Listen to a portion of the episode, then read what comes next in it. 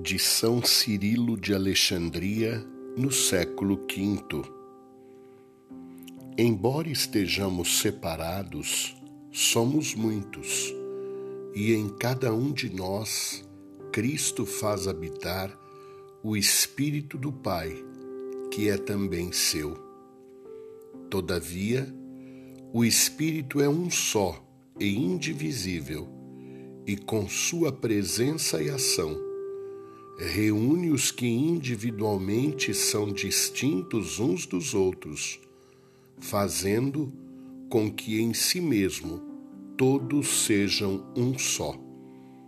Assim como a virtude do corpo sagrado de Cristo transforma num só corpo os que dele participam, parece-me que o único e indivisível Espírito de Deus, habitando em cada um, vincula a todos numa unidade espiritual.